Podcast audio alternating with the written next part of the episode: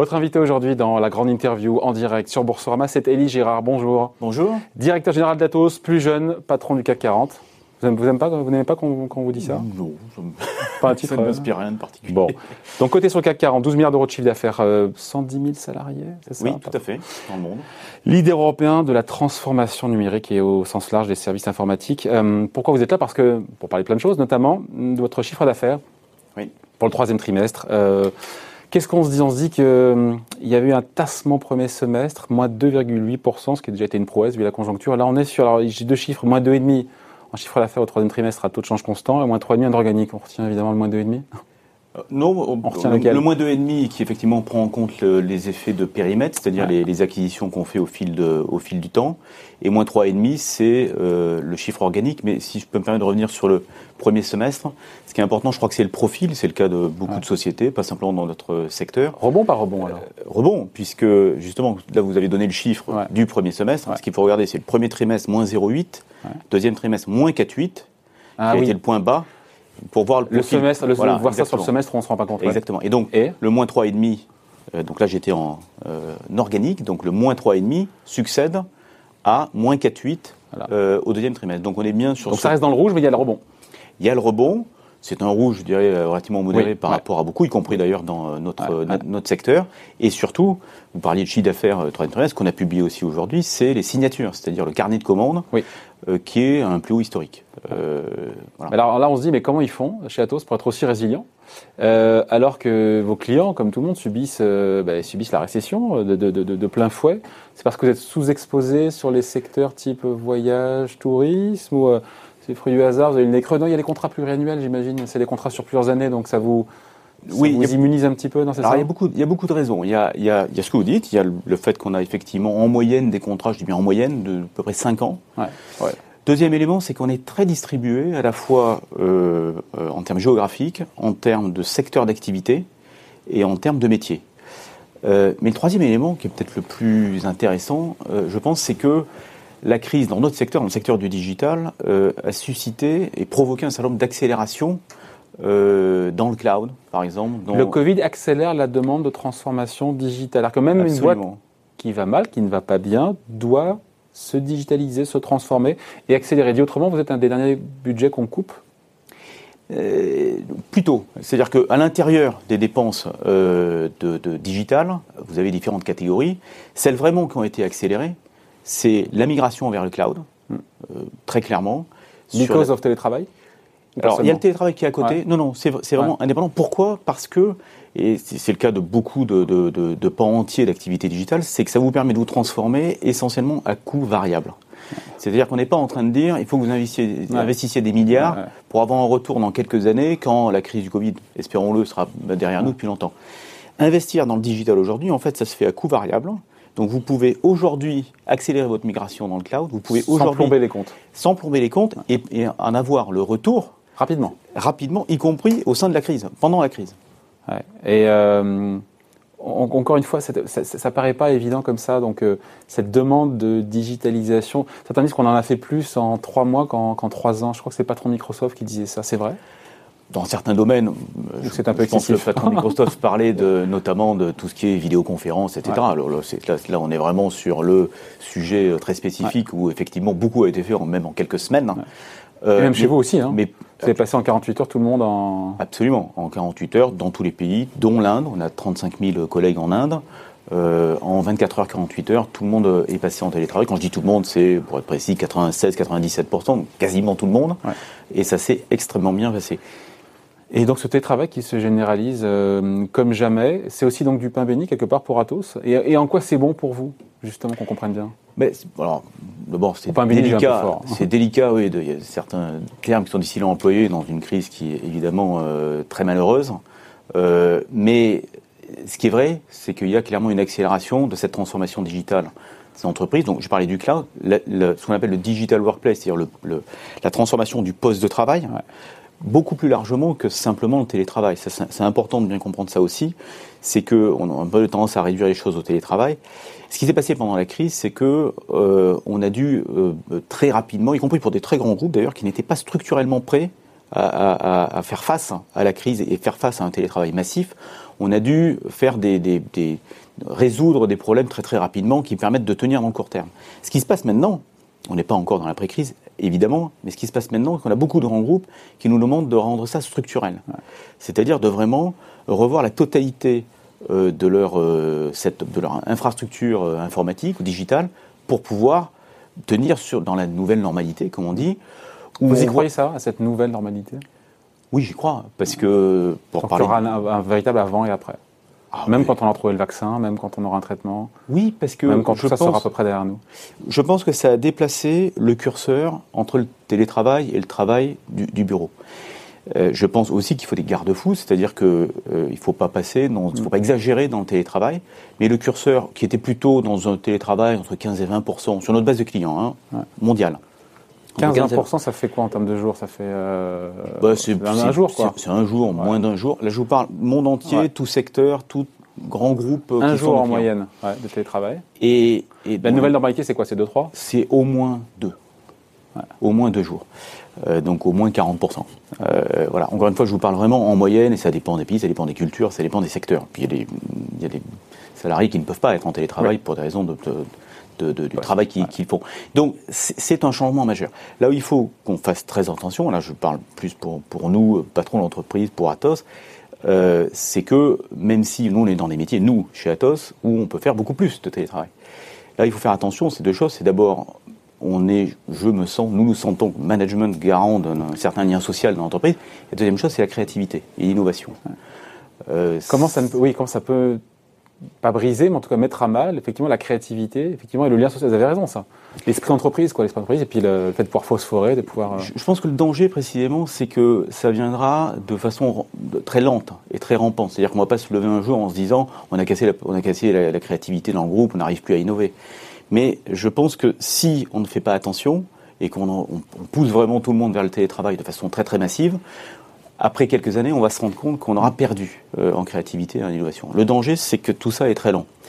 Donc il faut d'ores et déjà créer une charte, euh, au sein de ce qu'on a fait nous, chez nous, une charte euh, de télétravail pour mettre des garde-fous euh, c'est vrai qu'il y a eu des cas de burn-out. Il y en a qui. Euh, après, la, frontière entre le pro et le perso devient très très euh, poreuse.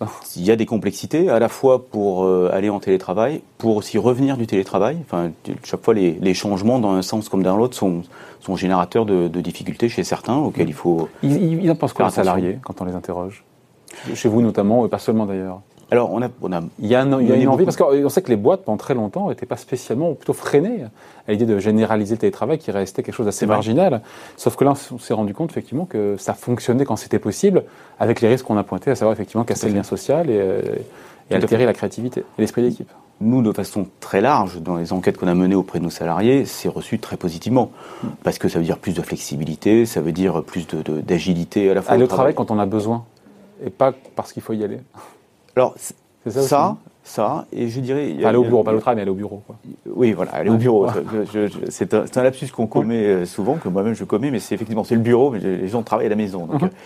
euh, non, il y a un deuxième élément qui est, très important, qui est très intéressant, c'est que on parle depuis très longtemps qu'il faut juger ses euh, collaborateurs sur les résultats, sur les résultats plutôt que sur les moyens, ne pas être toujours derrière eux et vraiment les juger sur le résultat, quelle que soit la façon dont ils y arrivent pour ne pas les micromanager. Et le télétravail, d'une certaine manière, aide à ça. C'est-à-dire que vous vous focalisez beaucoup plus comme manager sur le résultat. sans les euh, quoi, pour dire Exactement. Mm. Et ça, c'est aussi quelque chose qui est, euh, qui est bon pour le management, je pense, mm. et qui est apprécié par les salariés. Parce qu'il faut être très responsable quand on est. Euh, oui. Du point de vue salarié absolument, il faut arriver à se responsabiliser. Mais vous avez toujours la possibilité euh, d'aller au bureau si euh, il y a beaucoup de salariés d'aller au bureau. Euh, si, si, vous avez des salariés qui préfèrent aller au bureau parce que ça marque plus la coupure quand ils sont à la maison, ils sont à la maison, ils sont en famille, ils préfèrent aller au bureau s'il faut travailler. Et donc, donc à terme, chez Atos, ça, ça se passait comment? Parce que derrière, on se dit qu'aussi il y a des économies de, sur le mètre carré, sur le foncier, sur les bureaux. Bien sûr. Ah, c'est pas négligeable non plus. Hein. Bien sûr. Alors l'équation. C'est en c'est pas négligeable. C'est des mouvements quand même de moyen terme. Euh, je pense que c'est encore trop tôt pour savoir vraiment où cette nouvelle normalité va atterrir. Je pense, comme je vous disais, sur l'ensemble de notre client, je pense que chez nous, y compris, je pense qu'on va être, après la crise, en tout cas c'est notre anticipation, euh, à au moins 40% de télétravail mmh. sur l'ensemble du groupe. Et à ce moment-là, ça aura effectivement des conséquences sur l'immobilier de bureau, sur l'organisation du travail, hein, avant de parler d'immobilier de bureau. Voilà, donc c'est des, et c'est les changements qu'on prend en compte dans cette charte qu'on a, qu'on a construite au sein du groupe. Plus de digitalisation, dit Gérard, plus de télétravail, c'est aussi plus de cyberattaques. Exactement. On n'a pas été submergé, mais on note quand même une, accélération des cyberattaques. Une accélération. On avait une. Vous êtes numéro 1 On est le truc en Europe. En Europe. En Europe, c'est ça. Hein Absolument. On est Avec encore des acquisitions, d'ailleurs, on en parlera juste après. Oui. Euh, donc on est numéro 1 euh, en Europe. Donc là encore, vous êtes positionné là où il faut être. Quoi, hein. on est... Mais pour réparer les problèmes ou pour euh, en amont essayer de ah bah, d'être présent avant les que ça deux, arrive, hein. Mais euh, évidemment, ce qu'on préfère, enfin ce qu'on préfère avec nos clients, c'est évidemment euh, travailler là-dessus en amont. Euh, faire, vous évoquiez les acquisitions, on a fait une acquisition qu'on a annoncée ce matin qui fait du pen testing, comme on dit, ou des, red teams, c'est les termes techniques pour dire, en fait, c'est des salariés, des nouveaux collègues du groupe qui en fait font les tentatives d'intrusion chez nos clients, avec l'accord du client naturellement, mmh. Euh, pour essayer d'identifier des vulnérabilités, ce qui permet, avant qu'il y ait une, une, une, attaque de, de, de, réelle, de l'identifier, de protéger l'infrastructure, etc. Donc ça, c'est notre travail quotidien. Et comme vous l'avez dit, il y a eu une accélération pendant la crise, à l'évidence, liées notamment au télétravail. Pour ceux qui nous regardent, qui disent oh là là, euh, service informatique, transformation numérique, on ne comprend pas concrètement juste qu'est-ce que vous faites au quotidien, que ce soit pour décarboner, aider vos clients à se décarboner, la cybersécurité ou même le cloud, concrètement des actions concrètes du quotidien pour rendre ça plus, euh, matérialisable et palpable. Je vais prendre peut-être le sujet de la décarbonation. Parce que vous, plus facile à comprendre ça. Vous l'avez, vous l'avez cité. Alors c'est plus facile à comprendre, mais on, on entend beaucoup de, de, grands objectifs, etc. Nous-mêmes, on, on, en a pris, mais là je vais vous parler très concrètement. Qu'est-ce qu'on fait? Parce que je pense que le digital, c'est une, c'est une vraie solution pour la décarbonation. C'est n'est pas du tout une approche euh, punitive euh, de se restreindre, etc. C'est pas non plus une approche, là aussi, où il faut investir beaucoup pour avoir un retour dans longtemps. C'est une approche à coût variable. Ça, c'est très très important de le comprendre parce que vous voyez les résultats de ce que vous faites très rapidement. Donc c'est identifier comment faire pour euh, pour que la lumière s'éteigne plutôt avant de partir au bureau. J'exagère en disant ça évidemment, mais oui, alors ça, c'est un peu gadget, mais, mais, c'est très bien. Euh, non, je vous, donne, je, vous, donne, un exemple, par exemple, dans les transports de, porte-conteneurs.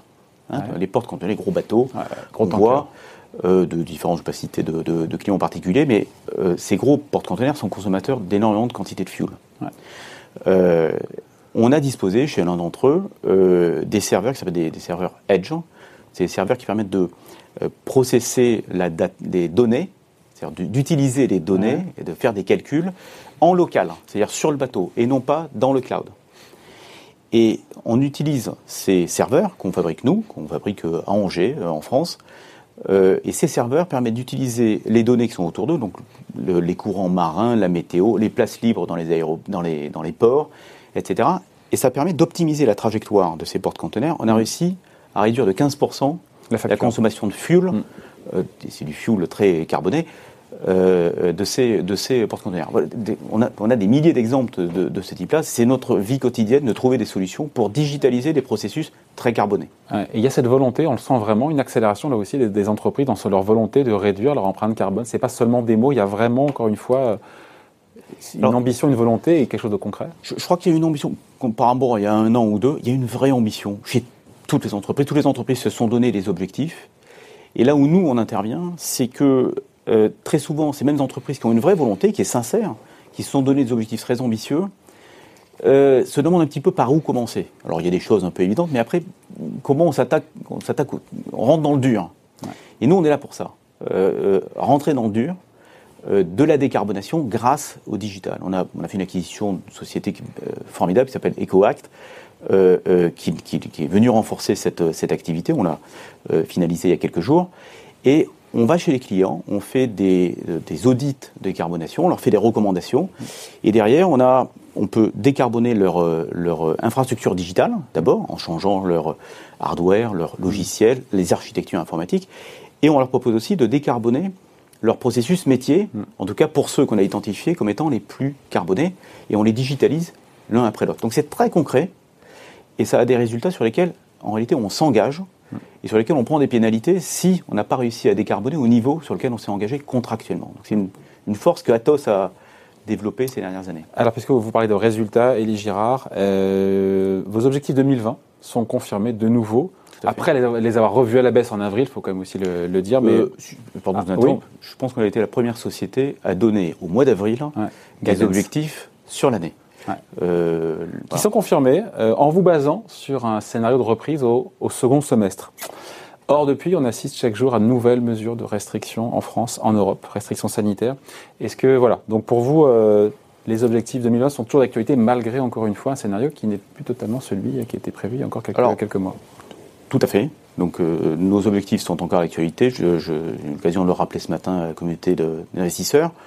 Euh, et notre scénario de reprise est compatible avec un durcissement, je dirais, raisonnable des mesures de, de restriction euh, à travers les pays dans lesquels nous opérons. Et les reconfinements partiels en font partie? Reconfinement partiel également. S'il devait y avoir un reconfinement général dans la plupart des pays où on opère, c'est-à-dire vraiment un scénario extrême. Ça change la donne, évidemment. Voilà, mais quelle que soit la gravité euh, et l'aggravation de la situation, euh, j'ai pas l'impression qu'on soit dans un scénario extrême. Donc euh, nos chiffres. L'évolution ne vous inquiète pas de fait de voir un couvre-feu qui devrait s'étendre a priori aujourd'hui en France, un reconfinement en Irlande, six semaines, des mesures restrictives, on l'a dit, hein, partout, partout en Europe, notamment aussi en, Allemagne pour lutter contre cette seconde vague. Cette évolution ne vous inquiète pas? Bah, à titre citoyen, évidemment, elle, elle m'inquiète, sans qu'on n'ait pas encore dans le, capacité à endiguer euh, ce qui se passe. Mais d'un point de vue d'entreprise, des chiffres, d'objectifs de, l'année, ce qui est en train de se passer est compatible. Ce qui est en train de se passer n'est pas heureux, euh, c'est évident, mais compatible avec les objectifs annuels d'Atos. Bon, l'action Atos, ça perd autour de 10% depuis le début de l'année, euh, alors que le CAC en perd quasi, quasiment le double. Vous êtes satisfait Comment, quelle lecture vous avez Vers à moitié à moitié plein On fait mieux que le CAC 40 ou euh, par rapport à ses pairs Enfin, j'ai pas regardé, pardon, mais par rapport à vos pairs, ce que ça donne je, Alors, j'ai pas l'habitude de commenter euh, mon cours de bourse. C'est le, le, cours de Surtout quand il va moins bien. On est, on est, non, non, non, non, non. C'est un principe de base, c'est un précepte que vous êtes. Euh, oui, bah, on est, on fait 10 points de mieux que le, que le CAC 40 depuis le début de l'année, donc on peut satisfait. Moi, je considère qu'on a des fondamentaux qui sont solides. On a une transformation qu'on a mise à l'œuvre qui est en train de livrer des résultats intéressants. Je l'ai dit tout à l'heure, les signatures au troisième trimestre n'ont jamais été aussi élevées. Le pipe, donc les, perspectives de signature dans les prochains trimestres n'ont jamais été élevées, euh, aussi élevées euh, non plus. Donc je suis euh, très positif sur, le, mm. sur la suite, sans commenter le sur 2021. Et sans commenter le, cours de bourse pour Voito, c'est correctement valorisé.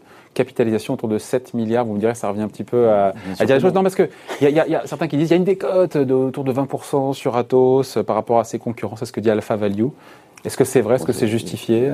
Évidemment, je considère qu'on est, euh, qu'on est euh, pas correctement valorisé, euh, compte tenu encore de ce qu'on a annoncé ce matin, des perspectives que nous avons. Euh, Avec objectif annuel à horizon 4-5 ans d'aboutir à une croissance annuelle de 5 à 7%, par an. Absolument. C'est toujours d'actualité. Ah, c'est complètement plus que jamais. C'est plus que jamais d'actualité. Pourquoi, encore une fois, grâce à cette activité commerciale dont on a parlé ce matin, qu'on a publié ce matin, pipeline. grâce aussi à notre pipeline, grâce aussi euh, aux acquisitions que nous faisons, qui viennent renforcer euh, notre offre commerciale, qui sont des acquisitions qui elles-mêmes croissent à deux chiffres, même largement à deux chiffres, donc, si vous voulez, on a annoncé un plan au premier semestre, au milieu de la crise. On a donné d'abord des, objectifs annuels qu'on tient jusqu'au bout de l'année.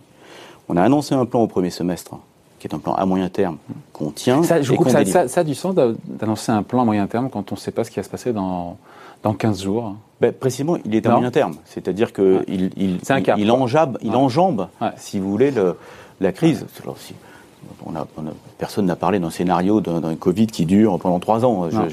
personne n'imagine, enfin, j'imagine que personne n'envisage ça.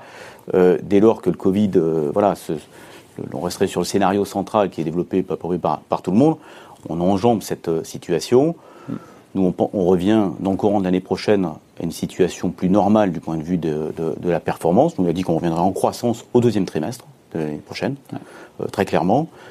et donc, partant de ce point-là, euh, on va progresser euh, de façon linéaire vers notre cible de moyen terme, qui est de 5 à 7% pour ce qui est du revenu. Euh, Élie Girard, vos concurrents, finalement, les gros concurrents d'Atos, c'est Capgemini, d'ailleurs on avait reçu Paul Hermelin il y a quelques temps, c'est Accenture, qui sont des, des, super géants, c'est quoi, entre 400 000 et 500 000 collaborateurs, vous c'est 110 000. Comment est-ce qu'on fait pour brouter entre les pattes des mammouths? Quels sont les atouts pour s'en sortir face à, pour rivaliser face à, ces, géants-là? Ou est-ce que c'est alors c'est pas votre benchmark? c'est pas forcément notre benchmark. En tout cas, ils font partie du benchmark, évidemment, qu'on regarde nos, secteurs. Mais euh, alors très souvent, on nous parle de Capgemini parce que je pense qu'on est tous les deux basés en France. Voilà.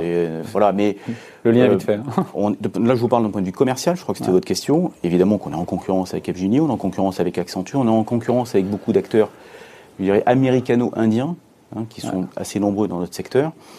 Euh, et puis on est en concurrence avec des acteurs qui sont, qui sont plus petits dans le domaine de la cybersécurité, par exemple. C'est un marché qui est très fragmenté. Euh, vous savez qu'on fabrique aussi des supercalculateurs. Euh, et là, on est en fait, on est le seul euh, fabricant de supercalculateurs en Europe. En expliquant ce que c'est qu'un supercalculateur. un supercalculateur, c'est un calculateur qui est super. c'est un calculateur qui permet de calculer donc ce qu'on appelle des pétaflops. Alors un pétaflop, c'est un million de milliards d'opérations par seconde. Donc c'est comme si vous faisiez, si vous étiez un supercalculateur avec un, pétaflop de, de, performance, vous arriveriez à faire un calcul faisant, permettant de faire un million de mm. milliards d'opérations par seconde. Et bientôt, on va aller sur l'hexaflop euh, l'année prochaine, l'année d'après. Qui permet un milliard de, faire milliards. Quoi, concrètement? Ça permet de faire de la simulation, euh, de la simulation de processus euh, extrêmement complexes. donc, vous avez une application très répandue pour les supercalculateurs, c'est le Météo France, par mm. exemple, et tous les instituts de météo qui veulent pouvoir simuler et modéliser euh, la température, la pression et toutes les variables euh, météorologiques sur des, parcelles les plus, sur des cellules les plus petites possibles, c'est-à-dire pour être le plus précis sur la surface de la Terre. Avec des supercalculateurs, vous arrivez quelques, sur des petits carrés, des petites cellules de quelques mètres de côté, vous arrivez à modéliser toutes ces variables tout autour de, de, la Terre. Un exemple, vous en avez évidemment dans l'armement, vous en avez dans énormément d'industries aujourd'hui. Euh, vous en avez par exemple euh, une entreprise comme Total travaille, pour faire le lien avec la décarbonation, si vous me permettez, en 20 secondes, euh, on travaille avec Total sur quelque chose qui est absolument passionnant, qui est la captation du CO2 dans l'atmosphère. Vous savez qu'aujourd'hui, un des grands sujets de décarbonation, c'est d'arriver à compenser le, les émissions de CO2 dans l'atmosphère, en gros en plantant des arbres, des éoliennes, etc. Tout ça est très bien, mais on voit bien que ça n'est pas soutenable. On ne va pas pouvoir mm. planter les arbres dans les, les, océans et la mer. Donc euh, Total travaille, et c'est assez remarquable, ils investissent beaucoup pour pouvoir capter les molécules de CO2 euh, dans l'atmosphère. Pour pouvoir les capter, euh, on utilise, ils utilisent des molécules, travaillent sur des molécules qui comportent plus de 50 atomes. 50 atomes, ça veut dire encore mmh. plus d'électrons, etc. C'est insimulable avec un supercalculateur dit classique, même ce dont je parlais tout à l'heure, avec des pétaflops, hexaflops, sur des milliards de milliards d'opérations par seconde, vous êtes obligé de travailler sur les quantiques. Donc on travaille avec Total pour. Et c'est pour quand ça? Ce serait pour quand ça? Pour Alors là, on est, on est sur un, cas d'usage euh, qui est réel. Euh, on travaille sur des simulations. On a fait des simulateurs quantiques qui sont aujourd'hui les plus, les plus puissants. On va encore avoir besoin de quelques années pour vraiment avoir. Sur la euh, question des, de vos rivaux, vous cherchez, encore une fois, ce sont vos rivaux. Qu'est-ce qu'il faut faire pour s'approcher d'eux si vous le souhaitez? Il faut être plus international Il faut quoi? Il faut. D'abord, je crois qu'il faut avoir un investissement dans la relation client qui soit meilleur c'est-à-dire euh, investir dans la relation client. Et c'est ce qu'on fait avec notre transformation Spring, où on s'est réorganisé par industrie. Avant, on était organisé par métier. Maintenant, depuis le début de l'année, on est organisé par industrie. Donc, on a tous les clients industrie qui sont regroupés les dans services financiers, d'abord. Les services financiers, exactement. Le service public. Le secteur public, tout à fait. Euh, Energy and Utilities, pardon, je le dis en anglais, le secteur énergétique et. Ces trois-là, sur le podium, c'est quoi? C'est quasiment la moitié du chiffre d'affaires hein? Euh, si vous réunissez euh, l'industrie, services financiers, secteur public, vous êtes plutôt à 60% de chiffre d'affaires. Voilà. Bon. Euh, il nous reste une question. le dividende, bah oui, on est sur Boursorama. Le dividende au titre de l'exercice 2019, il a été, il a été supprimé. Il fera son retour, oui ou non, l'an prochain, Elie Girard, oui ou non c'est une décision du, du conseil d'administration. Vous penchez, vous inclinez plutôt vers le oui? Mais, mais on a. Votre voix compte. Hein, c'est pas, tout à fait, mais euh, c'est pas, pas, juste une question, c'est vraiment une décision euh, du, conseil d'administration, mais on a expliqué quand on l'a annulé cette année, qu'on reprendrait notre politique de dividendes à partir de l'année prochaine, ah. avec un payout entre 25 et 30 bah voilà, réglé, Donc c'est réglé. Bon. On en reparlera. Merci d'avoir été avec nous. Merci beaucoup à vous. Élie Gérard, donc le directeur général d'Atos, invité de la grande interview en direct sur Boursorama. Merci.